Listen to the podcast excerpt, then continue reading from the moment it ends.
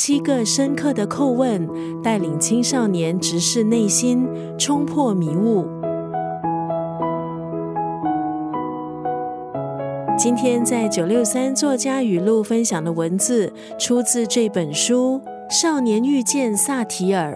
这本书的两位作者都是教育工作者，李重建和甘耀明。书本尝试以提问为青少年发声。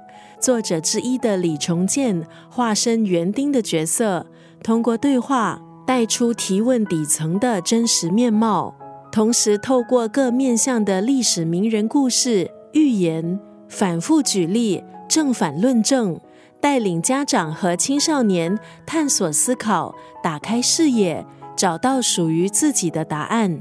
七个关于成长的提问，往往也让很多家长、老师在第一次听到的时候哑口无言。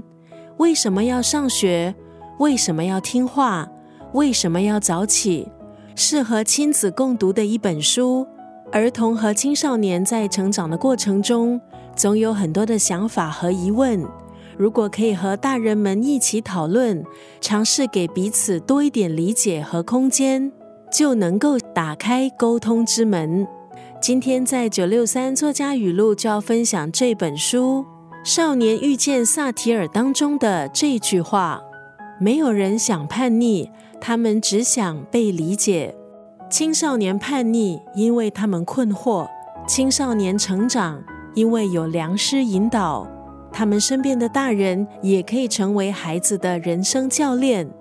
带领孩子思辨、反思、探索自我，让孩子发现自己就是最强大的救援。没有人想叛逆，他们只想被理解。